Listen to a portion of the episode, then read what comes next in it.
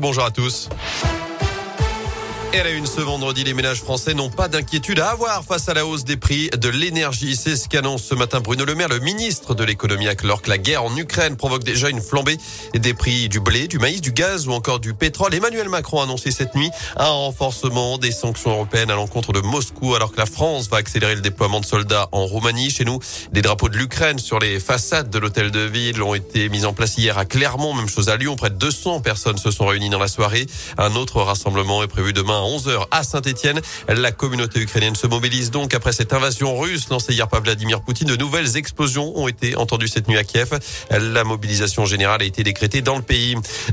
Dans l'actu également, on en sait plus sur l'incendie mortel de Rouen dans la Loire. Une femme de 88 ans est décédée en début de semaine dans une résidence senior. Son compagnon, âgé de 83 ans, est lui toujours dans le coma. L'enquête progresse. D'après les résultats de l'expertise dévoilée par le progrès, le feu se serait déclaré certainement à cause d'un mégot de cigarette mal éteint dans une Avis aux amateurs de vin, ce rendez-vous à ne pas rater à Clermont, où aujourd'hui de Vinidome. C'est la 30e édition de ce salon. Près de 40 000 visiteurs sont attendus jusqu'à lundi à la Grande Halle d'Auvergne.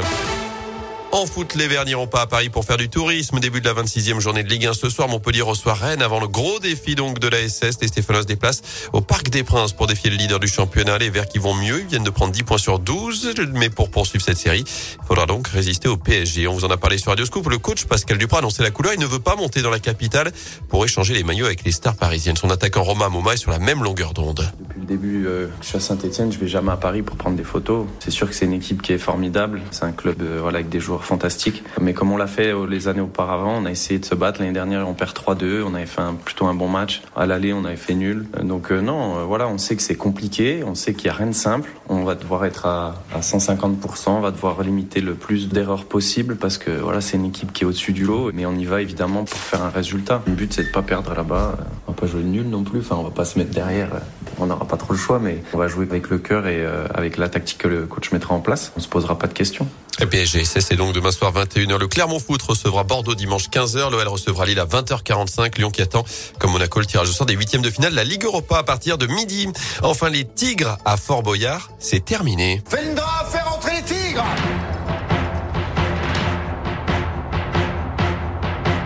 Oui, c'est ce qu'annonce la production de l'émission de France 2. Ils étaient présents depuis la création de la célèbre émission en 1990. Alexia Laroche-Joubert précise que la production va verser une somme très importante aux propriétaires des tigres pour la nourriture et les soins des félins jusqu'à leur mort naturelle.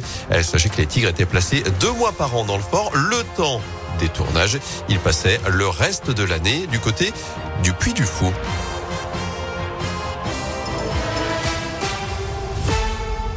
Bah zut